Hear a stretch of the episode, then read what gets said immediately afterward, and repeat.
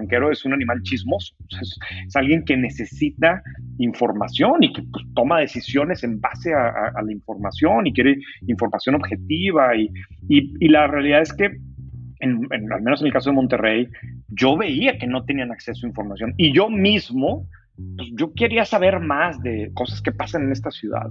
Yo sí estoy convencido que la información correcta, con el contexto correcto, en el momento correcto, genera muchísimo valor, pero mucho valor. Y es, y es lo que puede hacer la diferencia entre una muy buena decisión y una decisión terrible. Pero que una, una ciudad, un país, necesita tener este tipo de información para seguir creciendo. yo, yo estoy convencido que contar estas historias, comunicar lo que está pasando, hacerlo de forma objetiva, hacerlo de forma transparente y demás, termina generando muchísimo valor, termina generando más dinamismo, termina generando ideas, termina generando ganas de hacer más cosas. Bienvenidos a Rockstars del Dinero, en donde estamos descubriendo que hacer dinero no es magia negra, hacer dinero es una ciencia. Hay una fórmula para crear y hacer crecer el dinero y en este programa la ponemos en práctica para convertirnos juntos en Rockstars del Dinero.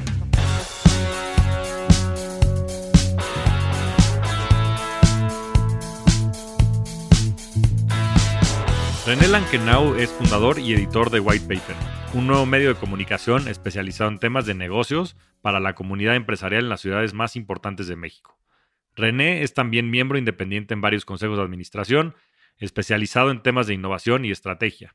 Antes fue director de innovación de Banregio, así como fundador e inversionista en diversos startups. Es abogado por la Facultad Libre de Derecho de Monterrey, tiene una maestría en política que cursó en el Colegio de Abogados de Madrid y es también egresado del MEDEX, en el IPADE, en donde imparte clases como maestro invitado desde 2012. En este episodio hablamos de lecciones de emprendimiento, innovación financiera, la diferencia entre las vitaminas y las aspirinas, ideas de inversión y la importancia de la información y la comunicación en el desarrollo del ecosistema financiero. No pierdas tu tiempo, inviértelo en esta gran conversación con René Lankenau. Querido René, ¿cuál es tu pasión en la vida? Yo creo que al, final, yo no sé si lo podría describir como pasión en sí, pero me gusta dormir muy cansado. Me gusta que en el momento en que, en que, me voy a acostar, verdaderamente me siento exprimido. Y, eso al final del día significa que tuviste un día que hiciste todo lo que podías hacer o que, que le sacaste mucho jugo a tu día. Y probablemente esa es mi pasión. Lo, lo puedes describir de esa forma, como, como algo que, que, lo hago consciente, que lo disfruto mucho, literalmente en la noche, en el momento que me acuesto y que, y que me puedo quedar dormido en siete segundos. ¿no? Yo creo que lo que hay de fondo es esa necesidad de, de, de sentir que estás haciendo algo útil, que, que, que, tu día sirve para algo. Y, y, y el, el, hecho que, durante el día le puedes destinar tiempo a diferentes cosas y puedes al final del día invertir tu tiempo en, diferentes cosas, pero no sé, suena quizás muy romántico, pero es hacer un buen uso de tu tiempo, que en algún momento tiene que ver, sí, en mi caso en particular, pues me encanta la idea de crear una empresa nueva y, pues hoy estoy en eso y lo he estado en, diferentes ocasiones, pero a lo mejor también está relacionado con el rol que puedo tener yo como esposo, como papá, como amigo, el, el rol que o el tiempo que me gusta dedicarle a correr. Al final es el sentimiento de que tu día está valiendo la pena, no tu vida, tu día y día a día está valiendo la pena. ¿no? Eso está, eso está muy, muy bueno, porque eres una persona verdaderamente interesante. Ahorita platicaremos cómo nos conocimos y demás, y un poco esta eh, relación que hemos formado a través del tiempo. Pero, a ver, platícanos cómo, cómo es un día normal para ti. O sea, porque pareciera que también, pues, este tema de la productividad, los tiempos, los hábitos, este, pudiera ser algo determinante en tu, en tu vida. Sí, no, y, definitivamente así lo es. Eh, el día que te voy a contar ahora es el, día que estoy viviendo en este momento, porque en este momento White Paper, y más adelante platicamos de eso, pues demanda de mí cierto tipo de compromiso y que no necesariamente es así. Pero hoy, un día entre semana común y corriente para mí, a las cuatro y media estoy enfrente de la computadora todos los días, cuatro y media de la mañana. Empiezo, en, en ese momento realmente estoy redactando la segunda parte de un, de un resumen que empecé un día anterior. El resumen diario de White Paper eh, lo empiezo a las 7, de 7 a 9 de la noche y luego de 4 y media a 6 y media. Entonces, empezando el día en la mañana, a las 4 y media tengo una, un, casi como una metodología que voy siguiendo de, de, de dónde voy consiguiendo la información, de necesito ir, ir eh, validar qué está pasando ese día voy al mismo tiempo buscando la información y redactando. Eso tiene que salir el correo. Mi meta siempre es que salga antes de las seis y media. A veces me pasa un poco, pero casi siempre lo termino enviando como a las seis y cuarto. A esa hora, entre semana, me subo a la caminadora. No me da tiempo para salir a correr, aunque me fascina correr en la calle, pero hoy no tengo tiempo para eso. Me subo a la caminadora, corro normalmente pues, el equivalente de una hora, más o menos. Me voy a bañar, desayuno y, con eso empiezo aquí, ¿no? Em, después, después de desayunar, normalmente le dedico casi una hora nada más a leer cosas, no, no tanto a, ponerme a trabajar como tal. O sea, entre ocho y media, nueve y media, normalmente estoy leyendo, ¿no? leyendo cosas, artículos más largos, este, algo de, tiempo que le dedico a leer el, libro que estés leyendo en ese momento. Y empiezo ya con mi trabajo formal, por así ponerlo, como a las nueve y media eh, nueve y medio, diez, dependiendo del día. Ya para ese momento llevo un, una taza de café y un termo gigante de té de jengibre todas las mañanas. Y, y, así voy. Normalmente hoy sigo todavía con oficina en la casa, que me encanta, es sumamente productivo para mí hacerlo así. La realidad es que estoy a punto ya de tenerme que salir. Por un lado, mi señora ya me quiere echar, mis hijos ya no quieren que esté aquí porque pues, mi oficina está en, el equivalente de lo que sería como que un cuarto de juegos, entonces yo tengo aquí secuestrado todo. Pero más que eso, la realidad es que White Paper ya llegó un momento en donde hace sentido ya tener un espacio para, poder ver a un, equipo ahí. Y, así va el casi el, 90% de mi tiempo, y se lo digo White Paper, todavía tengo algunos clientes que, en donde soy consejero en algunas empresas, consejero independiente en algunos consejos de administración, y, eso también me toma algo de tiempo, porque normalmente son empresas que requieren consejos bastante activos, y pues más o menos eso es. No, pues mira, qué bien, qué bien. Te voy a intentar copiar varias de esas cosas. En especial el té de jengibre suena interesante. Uf, o sea, tengo como cuatro años sin que me dé gripa. De plano. De plano. Oye, René, y para que la gente te conozca un poquito más, y digo, mucho de esta información es pública y ha estado ya en, varios podcasts, recomiendo mucho el, el, de Dementes que te echaste con Diego Barrazas, creo que es un súper, súper programa. Platícanos sobre todo, mira, yo, para que todo el mundo lo sepa, conocí a René muy curiosamente en el IPADE, él eh, siendo mi profesor, aunque es bastante joven, pero bueno, pues tiene un historial muy, muy amplio en temas de emprendimiento, de inversiones y demás. Pero me gustaría que platicaras pues un este, elevator pitch pues de lo que has hecho sobre todo en tu vida de emprendimiento, sobre todo específicamente de Advenio. Claro, pues cuando nos conocimos, yo creo que habrá sido como 2014, 2015, y, la, excusa por la que yo estaba en el IPADE dando clases, por la que sigo dando clases, bueno, ahora es por otra cosa, pero por la que estaba dando clases en el IPADE en ese momento era por, por una empresa que me tocó fundar en el 2010, este, con, con, un equipo, pero eh, digo, es una historia muy larga la de Advenio, pero eh, nosotros creíamos que hacía falta en México un, servicio de cuidado infantil de muy alto nivel, en donde las mamás supieran que sus hijos estaban en las mejores manos, que estaban eh, en, en, centros diseñados en base a los mejores estándares de seguridad internacionales, que el equipo fuera de lo mejor que existía, que funcionaba de manera muy institucional y demás. Entonces nos lanzamos a crear esta empresa que quería transformar el, cuidado infantil en México. El cuidado infantil en México, las guarderías, pues es un segmento que históricamente creció de manera súper informal, muy improvisado. Y, la, terrible consecuencia de eso, pues es el famoso caso de, del incendio en la guardería ABC. Entonces, después de que, de que pasa el, incendio en el 2009, yo en ese momento estaba en el IPADE también estudiando el MEDEX y, y buscando algo que hacer, quería emprender y cuando pasa eso, yo tenía ya algo de experiencia en el segmento educativo y consideré que, que no porque hubiera pasado una tragedia de esa magnitud, significaba que las mamás iban a, a, dejar de necesitar guarderías. Simplemente, pues ahora se iban a fijar en otro tipo de cosas, iban a exigir mucho más. ¿no? Entonces, un poco de ahí viene la idea. Encontramos que, que los modelos de corporate child care, en donde la empresa era la que lo ofrecía como un beneficio para sus empleados empezaba a crecer mucho en Estados Unidos. Había algunos jugadores grandes a nivel internacional. En México no había nada así, no había jugadores institucionales. Y, y, así, arrancó Advenio en el 2010, primero en Monterrey, luego nos fuimos a la Ciudad de México, eh, luego venimos en Colombia también, y, fueron unos años espectaculares. El IPAD escribió un caso sobre Advenio, sobre el, proceso de arrancar la empresa. Hoy, hoy digo, ahorita regreso a, esto, pero hoy, hoy me, es bien interesante para mí porque acabo de volver a hacer una ronda de inversión para mi proyecto más nuevo y lo comparo con lo que vivía haciendo fundraising en el 2010, en donde pues, prácticamente no existía en, el ecosistema fondos de venture capital, había tres, cuatro cosas, pero poco más, y ahora es otra cosa completamente diferente. ¿no? Pero bueno, así arrancamos, ese negocio creció, fue una cosa eh, increíble para mí, a la fecha sigo extrañando muchas cosas de Adenio, llegamos a atender a miles de mamás que todos los días nos dejaban los niños, trabajábamos con empresas fregonas, armamos un equipo muy padre. Y, ese negocio lo vendí en el 2016. En ese momento yo me quería, de hecho lo que quería hacer era un, company builder, un poco con, los recursos de esto y quería dedicarme a, arrancar nuevas empresas y a invertir. Y empecé con eso, me tocó invertir en tres, cuatro proyectos diferentes, prácticamente ninguno de esos sigue. Me tocó ser inversionista ángel en otros, que afortunadamente esos iban bastante bien. Y, pero en ese, en ese inter, por, por otra historia muy larga, conocí al fundador de Banregio, un banco pues, muy importante en, Monterrey y cada vez más importante, yo creo, al menos en el segmento de las pymes a nivel nacional. Y, nos hicimos amigos. Es un, es un empresario espectacular, pero verdaderamente una de las personas que yo más admiro y, y que, y, más respeto por lo, que ha, por lo que ha hecho. Y hicimos amigos.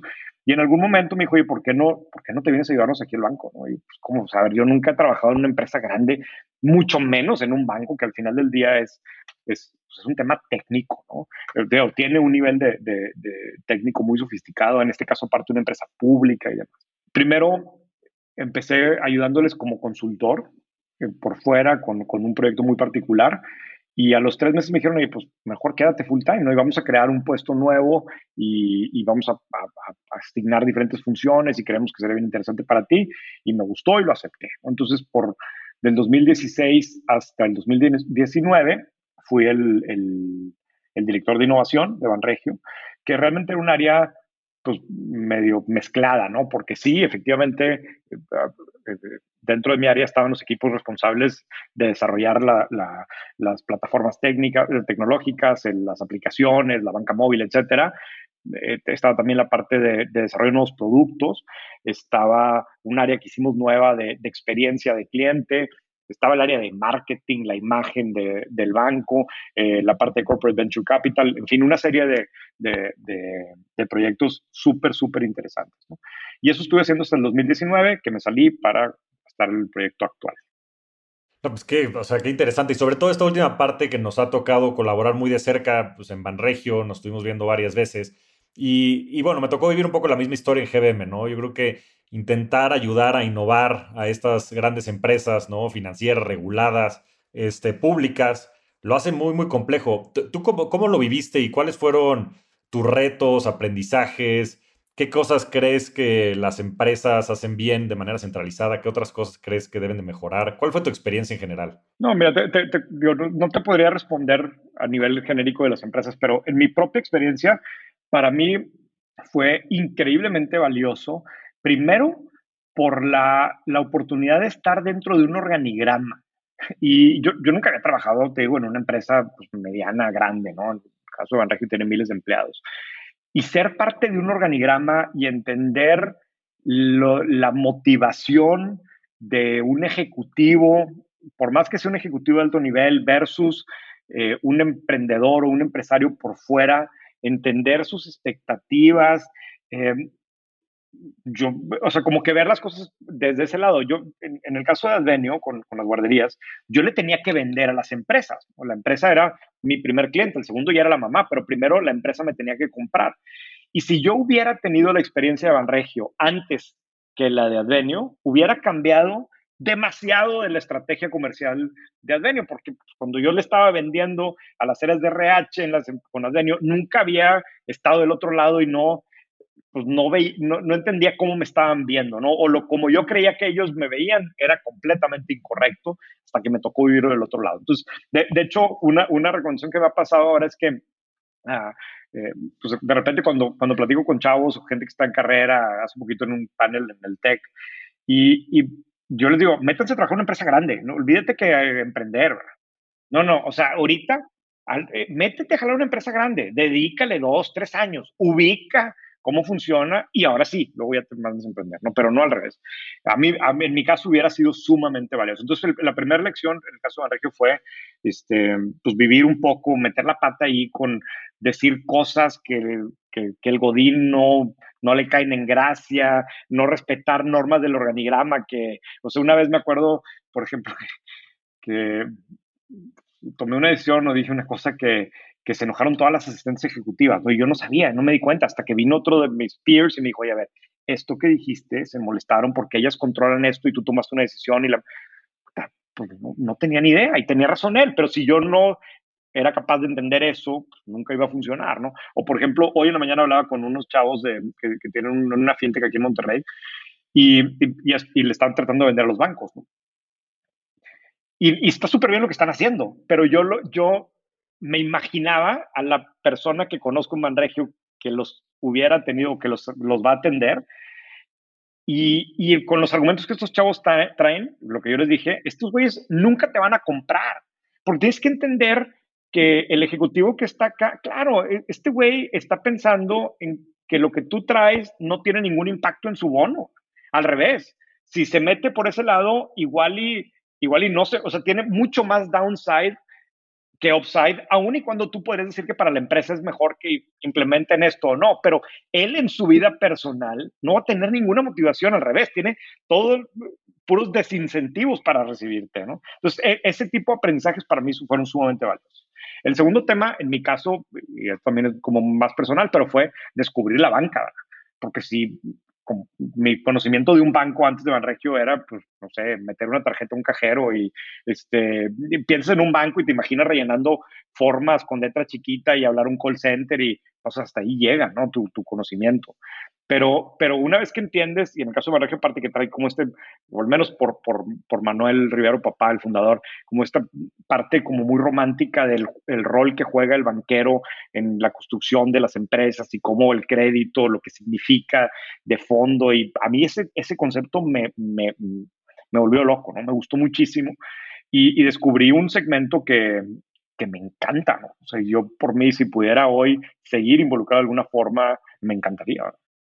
No, pues qué, qué, interesante. Y justo tocaste varias veces el tema, pero lo, quería sacar para que veas que sí te escuchaba en clase, René.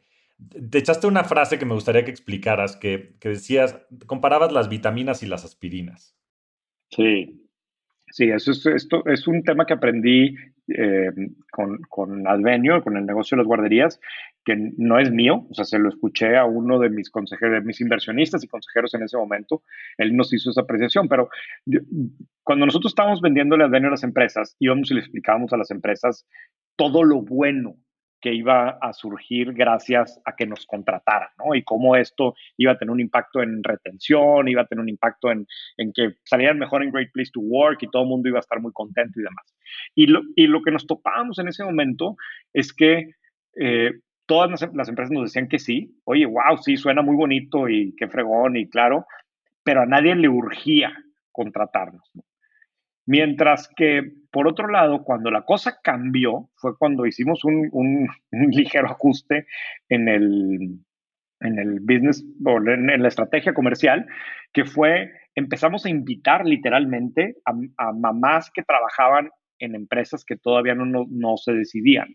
Y las invitábamos a recorridos, las buscábamos, mails y por LinkedIn y la madre, hoy te queremos invitar a que veas este centro, te va a encantar para tus hijos. Y, y muchas mamás iban. Y entonces muchas mamás, cuando llegaban en ese momento a tener una cosa tan diferente a lo que existía, a lo que ellas conocían desde físicamente, desde los procesos y demás, que yo sabía que una mamá que hacía un recorrido era muy altamente probable que me fuera a contratar.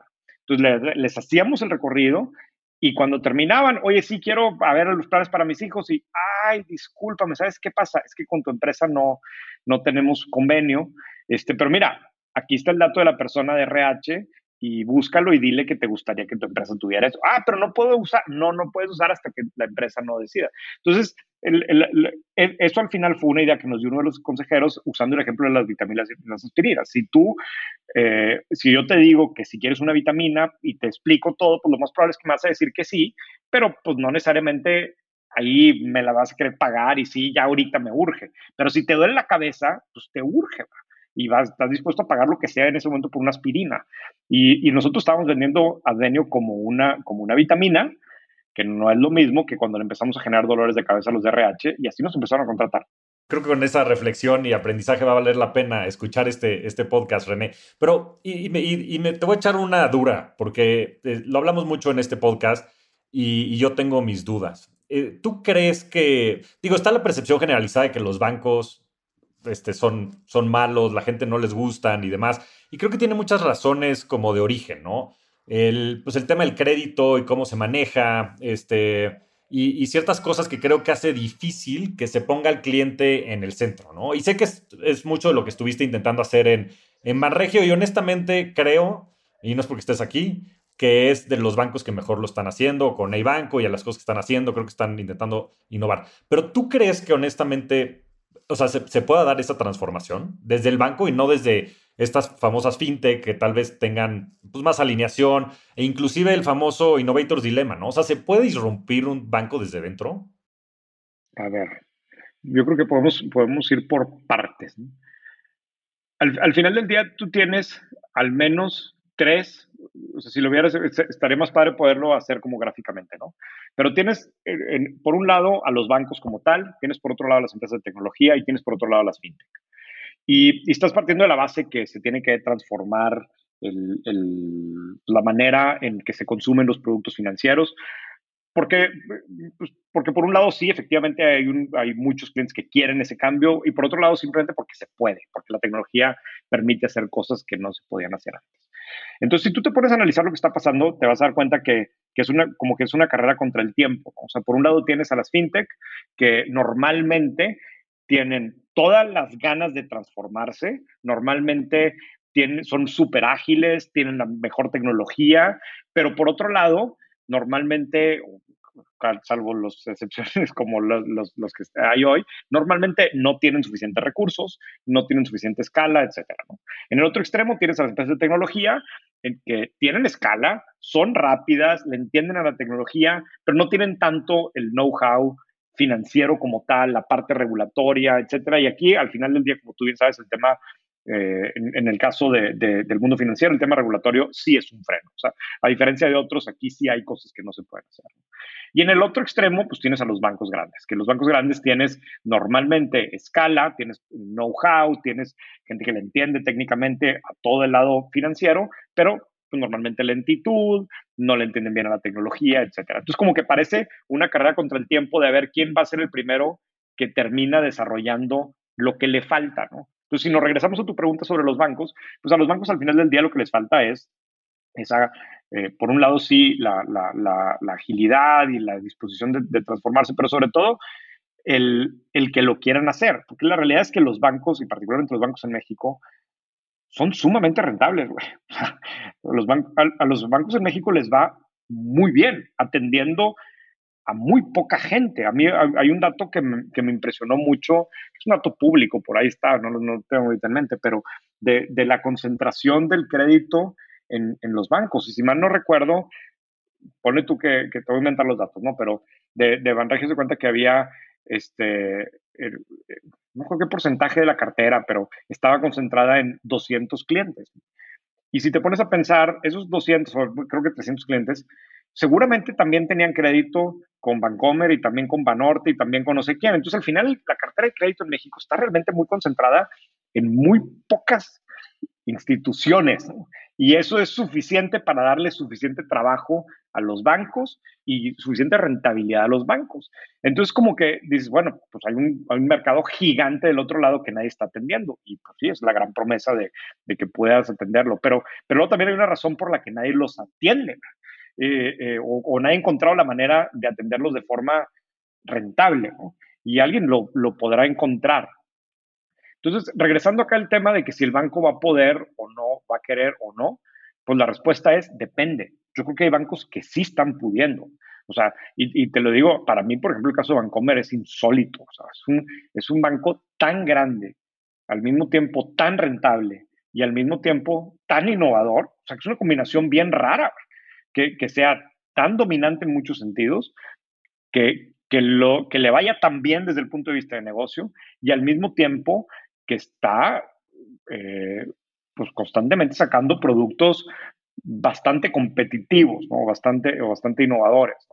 Em, en el otro extremo, pues tienes casos así como el de Van Rijken, donde son bancos mucho más chicos que, que, probablemente le van a pegar a una o dos de las cosas y eso les va a permitir cambiar por completo el modelo de negocio. Pero la realidad es que yo creo que la gran mayoría de los bancos no lo van a poder hacer. No lo van a poder hacer y, porque al final del día, ¿para qué lo hacen? O sea, me regreso, me regreso otra vez al, al, pensamiento pues, más de corto plazo quizás de, de, la mayoría de los ejecutivos, pero siendo muy honestos, yo creo que la mayoría de los directivos de los bancos no van a ver sus bancos destruirse por las fintech en los siguientes cinco años. Pues si tu horizonte es los siguientes cinco años, pues sí, te van a ir quitando mercado poco a poco, pero tú vas a seguir ganando tu bono. Este, entonces, eh, ¿para qué le mueves? Sí, no, no están los incentivos. Y además yo creo que hay mucho más downside que upside, ¿no? O sea, tienes mucho más que perder. Son bancos como City. Pues cuánto, o sea, o sea, ya tienen el 25% del mercado, ¿no? Y, pues qué tanto pueden subir y sobre todo con el entorno competitivo, ¿no? Entonces, pues tienen más que perder. Después los incentivos internos yo creo que también no están alineados. No, yo creo que este, pues van a haber, van a haber muchos cambios, ¿no? Y por otro lado, pues lo que dice siempre ves, Jeff Bezos, ¿no? O sea, tu margen es mi oportunidad. Y diciendo este tema y sobre la rentabilidad, bueno, por eso tienes la proliferación hoy de tantas fintechs, ¿no? Que hay, pues las valuaciones y la gran promesa. A mí, a mí donde me entra la duda cuando, cuando te metes a la parte de, las fintech como concepto. Em, tampoco, o sea, también soy relativamente escéptico. Así como soy escéptico en la capacidad de los bancos de transformarse, también lo soy del otro lado. Por un lado, eh, yo sigo sin estar convencido que a todo mundo nos gusta hablar súper mal de los bancos y que el banco es un, es un enemigo muy... Sí, sí, muy grande, exactamente. Sí, conceptualmente. The Big Bad Wolf. Sí, pero, pero de ahí al, willingness to change hay un, hay un brinco muy grande. O sea, de ahí a que, a que realmente te moleste tanto tu banco como para quererte ir a otro lado, hay un espacio grandote. Y, por supuesto que tu banco puede acabar haciendo algo que digas, ya por favor, me urge cambiarme. Y lo pasa, y pasa todo el tiempo. Pero eso no es lo común de todos los días. Entonces, eh, como que es, es, medio cliché eh, atacar al banco como algo de mal servicio, porque la, realidad es que para la gran mayoría de la gente, la interacción con el banco es bastante plain, o sea, funciona. ¿no? Fuera de una vez que te clonaron una tarjeta y hablaste y no te contestaron y la madre y te enojaste, a lo mejor esa vez te cambiaste. Pero en el día a día, en los otros 364 días, a lo mejor nunca te pasó nada. Entonces, a, mí creo que de repente sobredimensionamos la urgencia que tiene el cliente realmente de cambiarse. Entonces, ese es un tema que otra vez, no digo que no vaya a pasar, pero, pero en algún, pero, pero no es tan rápido como parece que va a ser. Eh, por otro lado, y, es donde se pone buena la cosa, es que tienes a, la mayoría de los modelos de fintech, eh, desde el punto de vista del modelo de negocio, que son modelos absolutamente centaveros. tienes una combinación bien complicada porque un startup de fintech, a diferencia de los startups en casi cualquier otro segmento, tiene que nacer caro. O sea, normalmente pues desde por temas regulatorios, temas de seguridad, temas técnicos, tú no empiezas una fintech con dos pesos, como puedes empezar prácticamente cualquier otra cosa, ¿no? Si puedes ser una tienda de e-commerce online, pues contratas Shopify y la, traes productos y los vendes y te costó nada empezar a hacerlo. Pero una fintech no. O sea, el escalón inicial es bastante más alto.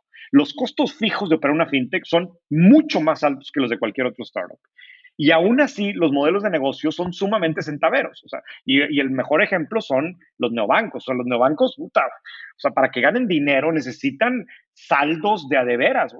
Y entonces, y una escala brutal, entonces, y al mismo tiempo estás tronando muchísimo dinero. Entonces, si combinas estos dos factores en donde no necesariamente hay una urgencia de los clientes por adoptar estos productos y tienes por otro lado modelos con costos fijos altos y con ingresos por, bajos, eh, está bien difícil, está mucho más difícil. Ahora, no significa que no se pueda, y ahí están los casos que ya vemos y que hoy están bien fondeados y que traen escalas enormes, pero pero no, yo no, yo la veo bien difícil.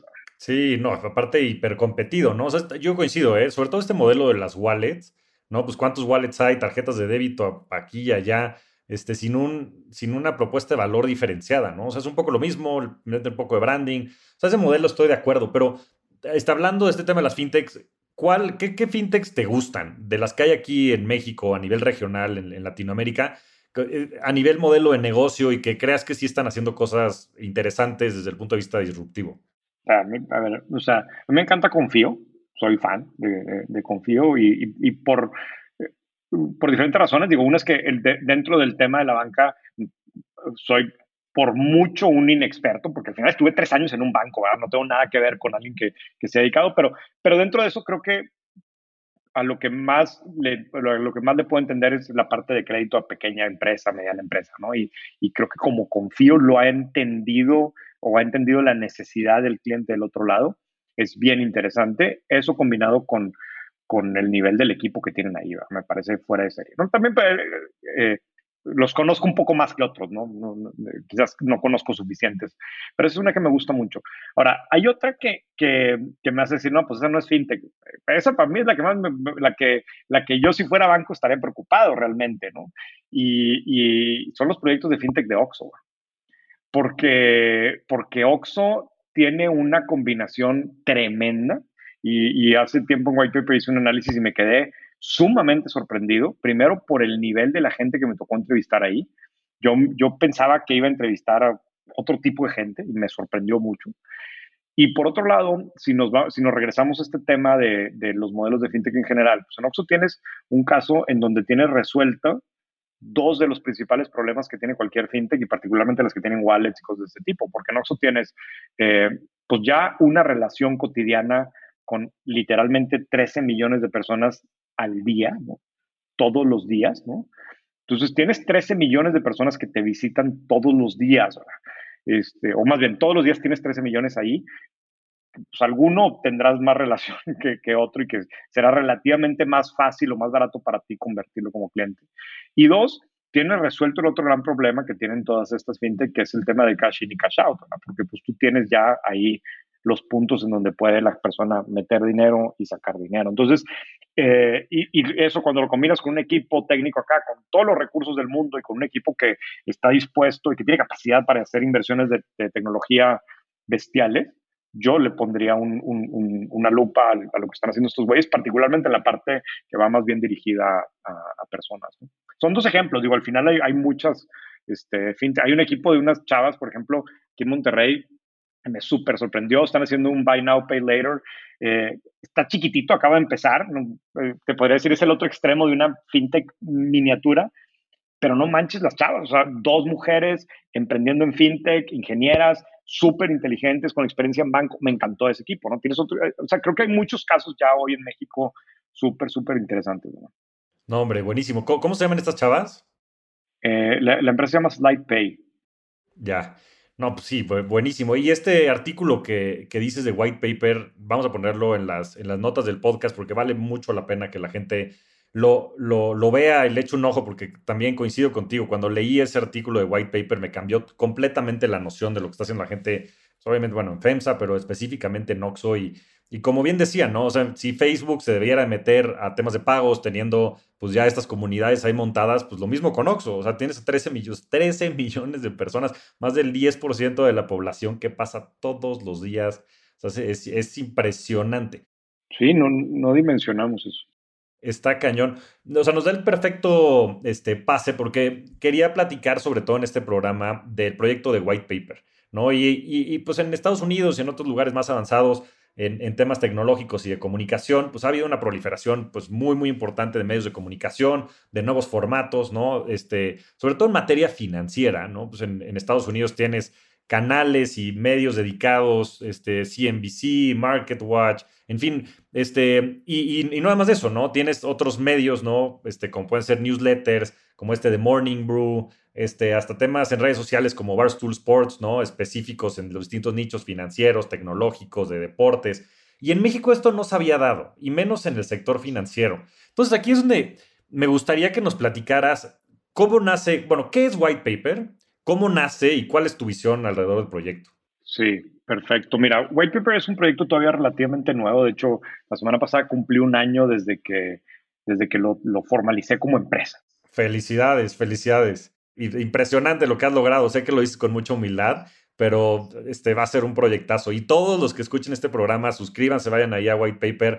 Vale mucho, mucho la pena el newsletter y todos los artículos que sacan. Sí, pues mira, la, idea o, donde encontrar la necesidad y que al final es lo que define el, proyecto, pero lo que estoy tratando de hacer es, es, el medio de comunicación más relevante para la comunidad empresarial en México.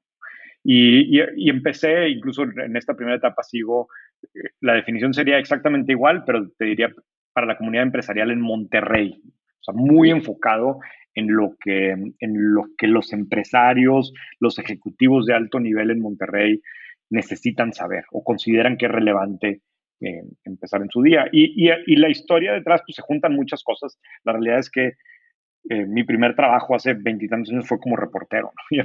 Y, aunque yo soy abogado, desde antes de terminar la carrera yo, que, yo quería ser periodista y me había enamorado de los medios. Y, fue poco tiempo lo que estuve trabajando como reportero y fue poco, tiempo. Y luego ya nunca regresé a los medios, pero, pero en lo personal soy un consumidor de medios y particularmente de medios de negocio muy por encima del promedio. Y así lo he sido toda mi vida. Y también eh, tengo muchos años escribiendo. Y, estando yo en Manregio, me tocó ver cómo, o sea, a ver, tú conoces muy bien la figura del banquero, pero el, banquero es un animal chismoso. es alguien que necesita información y que pues, toma decisiones en base a, la información y quiere información objetiva. Y, y, la realidad es que, en, al menos en el caso de Monterrey, yo veía que no tenían acceso a información y yo mismo, pues, yo quería saber más de, de, de, pues, de, cosas que pasan en esta ciudad. ¿no?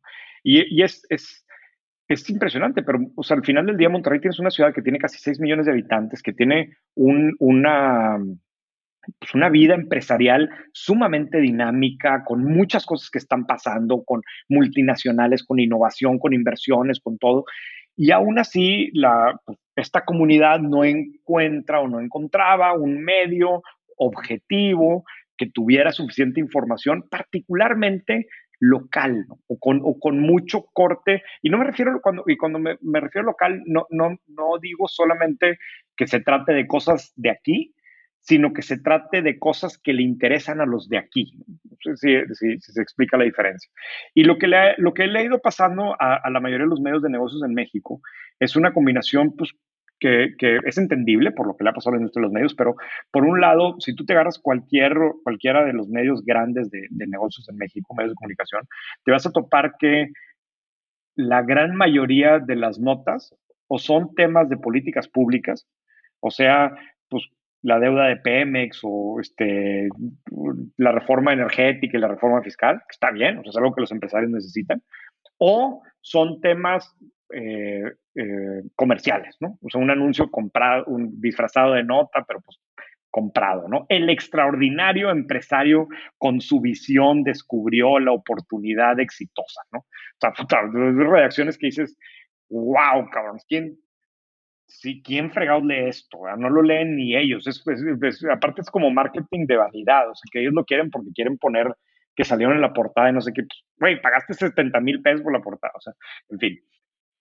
Eh, entonces, no, no, obviamente no son todos los casos, pero la mayoría ha pasado eso. Entonces, yo, yo sentía que había un hueco en donde hay un perfil de, de, de, de empresario, de ejecutivo, etcétera, que primero que nada le interesa saber de empresas, más que quizás de temas económicos o de políticas públicas. Quiere saber quién está creciendo, quiere saber quién está innovando, quién no, en dónde está tal persona, qué, quieren saber sobre empresas. Y aparte de que hay un componente local, sí, muy importante. Si te gusta saber de la empresa del vecino y si te gusta saber de aquella marca que tú consumes, pero que no sabes la historia que hay detrás. ¿no?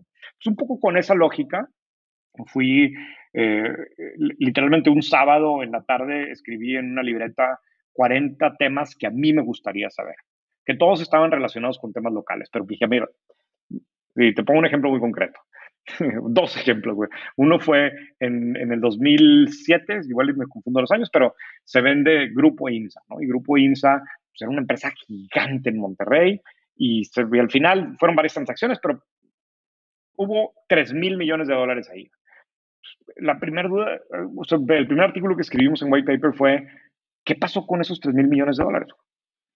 Y bueno, pues fue a hacer una investigación de qué ha hecho la familia a raíz de eso. Y bueno, pues resulta que unos familiares fueron y compraron parte de Aeroméxico y que otros pusieron restaurantes y que otros tienen agencias de carros y otros tienen un banco y otros tienen... Y es bien interesante cuando empiezas a ver pues, cómo se, incluso los diferentes estilos, unos hicieron family offices muy, muy pasivos y pues, tienen su lana en Nueva York y ya lo manejan, otros se la están jugando por completo, creando empresas desde cero y poniendo plantas de comida, o sea, hay de todo tipo de los, entonces como que contar esa historia, ¿no? Y eso le gustó mucho a, un perfil de lector. Y luego otro, oye, pues aquí en Monterrey hay un restaurante que todo el mundo conoce y probablemente mucha gente en México y muchos de, tu, de, las personas que están oyendo esto conocen de la Nacional, ¿verdad? Y la Nacional, pues todo el mundo sabemos que es un gran negocio en Monterrey, pero pero qué tan buen negocio es. Entonces hicimos una investigación de, de, tratar de proyectar las ventas de la Nacional. Y pues fue desde ir a contar las sillas y hablar con este, proveedores y ex empleados y competidores y ver el ticket promedio y hacer una proyección y cómo funcionará realmente esto desde el punto de vista de negocio, porque obviamente la empresa nunca nos iba a dar los datos. Entonces, desde ese tipo de, de artículos hasta por los casos que has puesto ahora de, de mapear la estrategia de innovación de Oxo, contar qué está pasando en Alfa, hasta hablar de Carnes Ramos en Monterrey, que es famoso porque tiene el chicharrón que lo ha superposicionado este, o casos de, de, de, ahora, pues también de qué está pasando en el mundo con los neobancos en México y cosas de ese tipo, ¿no? Entonces, un poco en torno a eso, estamos tratando de construir un medio de comunicación que se sienta sumamente relevante, que, que, que tú al final digas, oye, qué bueno que le dediqué tiempo a leer esto porque aprendí algo, porque me siento mejor informado, etcétera. Digo, evidentemente hacía falta, ¿no? Este tipo de contenido y como dices, es impresionante pues la cantidad de empresarios que hay en Monterrey todo lo que está pasando ahí. Y bueno, me imagino que hacia adelante intentarás expandirlo hacia todo México, la cantidad de historias que hay. Digo, yo a través de ti me he enterado de muchísimos empresarios que no tenían en el radar, que tienen relevancia a nivel global, ¿no? Este, autopartes que todos los, este, eh, pues sí, las, las, armadoras de coches usan a, nivel global, ¿no? Y son empresarios de allá de Monterrey. Y sabes, yo creo que también es bien importante que se empiecen a socializar estas historias, ¿no? Yo creo que hoy el tema de los famosos unicornios, ¿no? Que tienes, pues ya a Bitso, a Clip ahora, este, a Kavak, estas grandes historias inspiran también a la gente a actuar, ¿no? Por supuesto, por supuesto. Es, es, es mira, yo al final eh, si, tú, si tú le hicieras una radiografía o, vieras lo que hay detrás de White Paper, haz cuenta que lo que nosotros hacemos es que tenemos seis perfiles de, de reader, personas perfectamente bien definidos. Y las, las probabilidades es que si tú encajas con uno de esos perfiles, necesitas white paper. O sea, en el momento que lo descubras vas a decir, oye, esto yo lo necesito en mi vida. Pero al final, todo lo que hacemos, todo lo que publicamos está pensado en esos seis perfiles. Son perfiles muy, muy bien definidos. Pues, te los describo así rápidamente porque los tengo definidos a un nivel, pero Héctor tiene 62 años, es director en un banco, gana mucho dinero, tiene bodegas industriales, eh, bodegas que renta, eh, le preocupan ciertas cosas, lee otros medios, este, eh, eh, Fernanda tiene 42 años, eh, ella no trabaja, pero su familia es una familia empresaria, ella le interesa este tipo de cosas. Santiago tiene 27, trabaja en una consultora, gana tanto, le interesa este tipo de cosas. Entonces los tenemos como que perfectamente bien mapeados. Y, y todo lo que publicamos está pensado en esas seis personas y le tiene que gustar a las seis. Entonces, eso es todo un reto porque si me meto demasiado técnico a la parte de criptomonedas, voy a perder a Héctor, no le interesa tanto pero sí tiene que saber cuando pasa algo de criptomonedas. Y Santiago quiere saber más de X cosas de tecnología. Entonces, encontrar el equilibrio que le funcione a los seis es todo un reto. Y, nada más me importan esas seis personas a mí. Nada más. Toda la gente editorial la, maneja esas seis personas ficticias que ahí tenemos, ¿no? Y, y, lo que yo tengo que lograr es que a esas seis personas les pase tres cosas gracias a White Paper. La primera es que al leer White Paper todos los días, se sientan informados.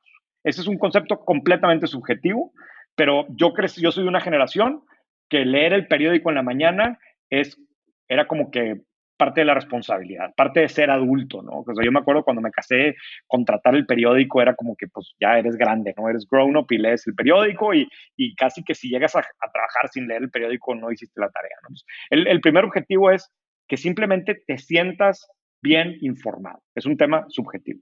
El segundo, que, es por mucho el más importante, que ese, ese sí es un tema objetivo, es que tú todas las semanas saques una, dos, tres cosas que hagas algo más con eso. Y por esto puede ser algo tan básico como decir, oye, esa empresa la quiero buscar en Google porque me llamó la atención y nunca había escuchado de ella, hasta algo tan profundo como eh, tomar una decisión en alguna acción que tienes que la quieres vender o comprar otra acción y que sabemos qué pasa, ¿no? Y en el medio hay miles de cosas, desde gente que agarra un artículo y le habla a su socio y le dice, oye, necesitamos cambiar esto, hasta gente que se lo manda a su equipo de ventas y le dice, ve a venderle a estos güeyes, o, o simplemente que te quedas con una lección que digas, aprendí algo que no sabía, ¿no?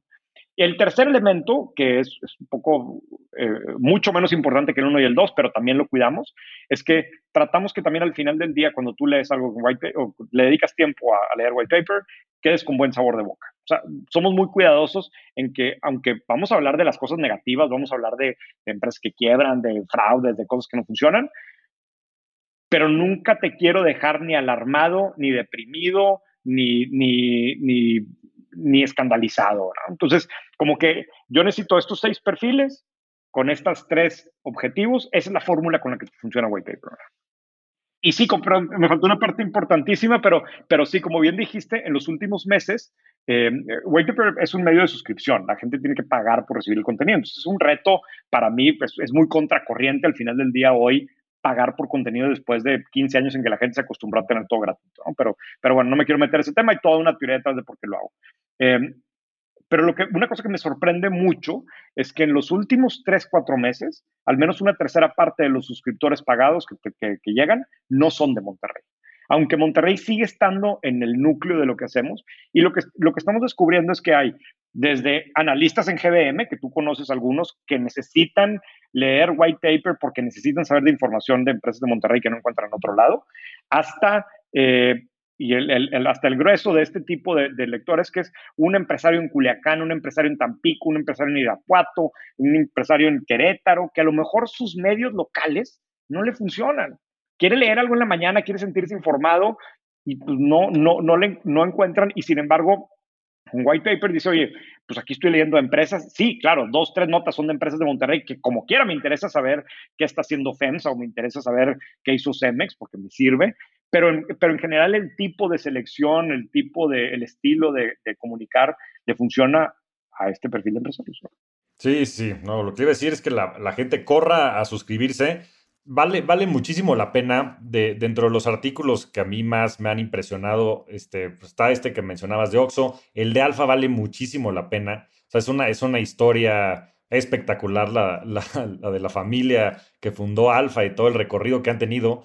Y también por ahí has hecho un par de notas de GBM y todo lo que hemos estado haciendo en temas de innovación. Entonces creo que vale, vale mucho la pena por ahí ponerlos en, en, las notas del podcast y que la gente lo pueda ver. La verdad no creo que haya ninguna comparación, en, por supuesto que en México, pero yo creo que tampoco en, en, habla hispana con ese nivel de detalle, sobre todo en Latinoamérica. Entonces creo que, creo que vale mucho, mucho la pena que la gente se inscriba. No, te, te sorprendería, fíjate, me, me, tocó un caso hace poco que, que me impresionó mucho desde el punto de vista negativo, ¿no? Pero un, un, ejecutivo, un director general de una empresa, pues yo diría grande, chica o mediana grande, pero bastante contundente. Es una empresa de miles de millones de pesos de ingresos al año, ¿no? Eh, me habla un día, hace como un mes, y me dice, oye René, ¿tú has oído de Cava? Cava, Calla. Digo, Cavac. Sí, sí, ándale, Cavac. Eh, esta persona maneja un negocio que indirectamente compite con Kavak.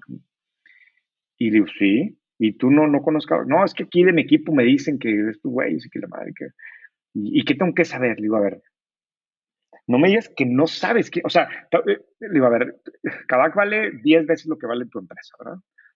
No, pero son unos chavos que están ahí emprendiendo, que será lo que sea, es que no me compiten, ¿no? Me decía. yo no sé si no te compiten, no te has dado cuenta que te van a desayunar. Y yo pensaba, a ver, este güey es el director, ni siquiera es el dueño de la empresa. Es un nivel de irresponsabilidad que tengas a un director general de una empresa que vende miles de millones de pesos sin entender quién es Kavak. Y no te digo, oye, a ver, este, eh, no, no, digo que era un competidor directo, ¿no? Pero necesitas saber, necesitas saber que eso está pasando. Y hay tantas cosas que están pasando, y a lo mejor este es un caso muy, muy, para mí muy dramático, ¿no? Pero, pero que, que, necesitas saber porque si no, te puede ir mal, pero no solamente eso, sino que si supieras, podrías estar haciendo cosas bien fregonas, podrías estar teniendo más ideas de qué está pasando, de identificar las tendencias, etcétera, ¿no? Y yo sí, digo, al final del día, pues también por eso me dedico esto, ¿no? Pero yo sí estoy convencido que la información correcta, con el contexto correcto, en el momento correcto, genera muchísimo valor, pero mucho valor, y es, y es lo que puede hacer la diferencia entre una muy buena decisión y una decisión terrible. Absolutamente. O sea, es que es impresionante el nivel a veces de, falta de conciencia, pero también de, como decías, ¿no? O sea, no, no existían tampoco los medios como para comunicar esto y, sobre todo la forma en la que lo comunicas, que, me parece un reto súper interesante que ya has este, tenido tiempo pues iterando y queriendo resolver. Pero ¿cuál es tu visión de largo plazo con White Paper? O sea, ¿qué te gustaría lograr en 5 o 10 años? Mira, son dos, dos, lo puedes ver de dos maneras. La, desde el punto de vista de negocio, quiero ser el medio de comunicación más importante para los empresarios en México. El, el, que más valor realmente te genere, el que, el que todos los días le permita a una nueva generación de empresarios tomar decisiones, sentirse mejor informados, dar a conocer las cosas que están pasando, etcétera. ¿no? Esa es como que la parte desde el punto de vista de negocio. Eh, estamos construyendo para tratar de hacerlo. White Paper es todavía un startup muy chiquito, todavía somos una cosa chiquita, pero que, ya hoy los indicadores que tenemos, en, particularmente en el caso de Monterrey, son bastante interesantes. No es una audiencia grande, pero es la audiencia más importante en Monterrey, y lo digo sin, sin, con, sin temor a, equivocarme, ¿no? porque yo sé quiénes son los suscriptores y, y, y, es la audiencia correcta. ¿no? Entonces, eso desde el punto de vista de negocio. Ahora, desde el punto de vista más romántico, si tú lo quisieras ver, yo estoy completamente convencido que el dar a conocer y ese es un tema que incluso escribimos en White Paper de esos algunos meses, pero, pero que una, una ciudad, un país, necesita tener este tipo de información para seguir creciendo. yo, yo, estoy convencido que contar estas historias, comunicar lo que está pasando, hacerlo de forma objetiva, hacerlo de forma transparente y demás, termina generando muchísimo valor, termina generando más dinamismo, termina generando ideas, termina generando ganas de hacer más cosas. Y, y si te pones a ver, eh, lo que hay en, los mercados más avanzados y en los mercados más innovadores, siempre hay medios de comunicación también muy innovadores y también muy, muy, muy dinámicos. Y, yo creo que es, parte de un ecosistema empresarial que, crece, que, es más creativo, etc. Entonces yo estoy convencido que, que White Paper ya juega de alguna forma un rol chiquito en ese sentido en, nuestro mundito en Monterrey, pero que si lo hacemos de manera consistente todos los días, por año y cada vez en una escala más grande, eso se va a notar en, el país. Coincido, coincido absolutamente y, qué bueno que lo estés haciendo porque creo que también se va a dar toda esta ola ¿no? de, innovación a partir de la información. ¿no? Y, y, también lo decía el mismo Steve Jobs, este, el storyteller es la persona más poderosa del mundo, ¿no? Yo creo que estás contando unas grandes historias en ese sentido. ¿Cuál, es tu artículo favorito? Tu artículo favorito, White Paper. El de Viva Aerobús. Este, la historia de Juan Carlos, de Juanqui Suazo, es una historia fuera de serie. Este, Juanqui era literalmente antrero. Tenía restaurantes tipo antros aquí en Monterrey. Es una historia muy larga, lean en White Paper, pero eh, se mete a estudiar al TEC, una, maestría en política, una de las tareas que tenía que hacer era eh, algo de, no me acuerdo qué, pero algo de políticas públicas. En ese momento estaba eh, Viva Aerobús arrancando en Monterrey y, él tenía un contacto ahí, lo invitan, a, o más bien, se cuela, estaba arrancando y, y, la empresa también necesitaba que alguien le ayudara con un tema regulatorio y él como una tarea de la maestría se pone a hacer ese trabajo se entiende también con, con esta gente, con, con, los, con los fundadores de Iberobús, que dicen, oye, ¿por qué no te quedas aquí y nos ayudas con, con las relaciones con gobierno y la madre, el tema regulatorio? Y pues él seguía teniendo sus restaurantes, habrá tenido en ese momento, no sé, 26, 27 años. Va, pues medio tiempo acá como, como ayudándoles, como casi lobbying y medio tiempo en los restaurantes. De repente hay una oportunidad como a los dos años, se les va el director comercial y le ofrecen a Juanqui que se quede director comercial. Ahora sí, termina vendiendo los restaurantes, se queda full time director comercial. Al año o no sé en qué momento, pero muy rápido, ni me acuerdo bien la historia, pero necesitan un director general interino y este güey tendría, no sé, 29 años. Lo, lo nombran director general. Un desastre Viva Aerobús, no sé si digo, te, acordarás, pero pues tuvo Viva Aerobús unos años que era, tenía una fama terrible, todo no funcionaba. Ese es el, el Viva Aerobús que le toca a él heredar. Ocho años después es la aerolínea más rentable del mundo. Este, tiene unos números que no puedes creer. Y, y la entrevista para mí fue, eh, fueron varias entrevistas, pero, pero me llamó muchísimo la atención el nivel de coherencia en, en, el discurso, con la postura de bajo costo, con las oficinas, con eh, etcétera. Luego me tocó hablar con más empleados y demás, y yo creo que esa historia ha sorprendido mucho. Este, hice una comparación de cómo funcionaba Mexicana y cómo funciona Aerobús desde el punto de vista de los números y, pues te das cuenta de por qué una pasó una cosa y por qué la otra, ¿no? Pero, pero bueno, ese es un artículo, hay muchos, pero ese es el primero que se me viene a la mente. No, hombre, este, buenísimo. Y, y, la verdad es que es una belleza siempre platicar contigo, René. Yo creo que en temas de innovación de manera general, y no lo digo porque estés aquí, yo creo que eres de las top tres personas más importantes del país, sin lugar a dudas, y más por tu experiencia, emprendedor en, este serial, inversionista, este mm, director de innovación ya en un banco y ahora creando este nuevo proyecto. Tienen que leer White Paper porque de verdad es una fuente de inspiración, de información para tomar decisiones, para este, generar acción. Y nos podríamos quedar aquí platicando horas, como lo solemos hacer, pero vamos a tener que ya empezar a cerrar el programa. Y la pregunta que le hago a todos, René, eh, que ya es clásica de este, de este programa, ¿cuál ha sido tu mejor inversión? Y esto en el, en el, aspecto más amplio de la palabra. Se me viene a la mente dos inversiones de lana. Este, una que fue pura suerte, pero pura, pura, pura suerte, porque y de esas que te crees que tú le pegaste y no, pues fue una acción que compré en 50 pesos y que fue a 250 pesos desde 20 años y, y yo me creía que era el super experto, pero como vendí, sí realicé la lana, nunca se me va a olvidar. Este, y, otra, un, un, startup que espero pronto contar la historia en white paper, pero eso no puedo hablar ahora. Pero yo creo que la inversión más importante que he hecho es el, es, eh, literalmente se me vinieron varias caras a la, a la, cabeza, pero la relación que he desarrollado con algunas personas. Y, y, con algunas personas que, que, que, hoy considero que son realmente mis amigos y que, y, que me han ayudado muchísimo o que me ayudan, que me siguen ayudando muchísimo actualmente y que, y que pues sí, hasta cierto punto se podría ver como una inversión en el sentido que pues, les he dedicado tiempo, quizás no, nunca lo, lo vi en ese momento como le estoy invirtiendo tiempo, pero hoy sí lo veo desde otro punto de vista, el haber pasado tiempo, el haber sido amigo de estas personas, en, yo más amigo de ellos que ellos míos en algún momento y luego viceversa, probablemente es la cosa más rentable que tengo ahorita. ¿verdad? Qué gran respuesta, qué gran respuesta. Y de hecho, en el, programa pasado que platicamos con, Pato Bichara, este, tuvo una respuesta bastante similar. También hay un artículo de Pato en White Paper. Eso, de, están, están ahí los mejores, muchos de los rockstars que hemos entrevistado aquí, pero invertir en las relaciones, invertir tu tiempo, al final del día es el recurso más escaso que tienes, ¿no? Entonces, creo que es una muy buena manera de sintetizarlo, porque al final del día pues esa inversión de tiempo, de, paciencia, de, nutrir estas relaciones, pues siempre termina, yo creo que pagando el, mejor interés.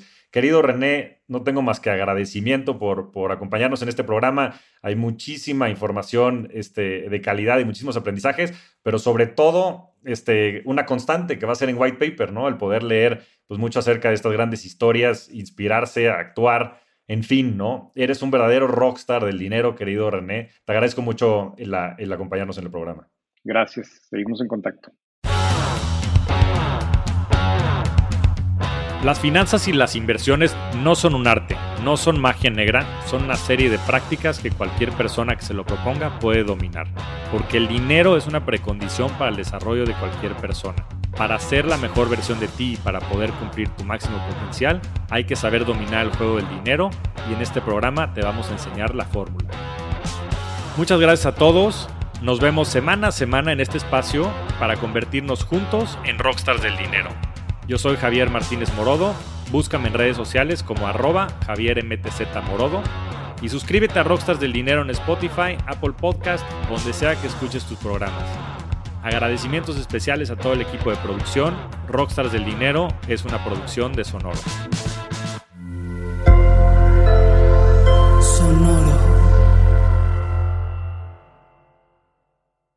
With the Lucky Land slots, you can get lucky just about anywhere. This is your captain speaking. Uh, we've got clear runway and the weather's fine, but we're just going to circle up here a while and uh, get lucky. No, no, nothing like that. It's just these cash prizes add up quick. So I suggest you sit back, keep your tray table upright, and start getting lucky. Play for free at LuckyLandSlots.com. Are you feeling lucky? No purchase necessary. Void where prohibited by law. 18 plus terms and conditions apply. See website for details.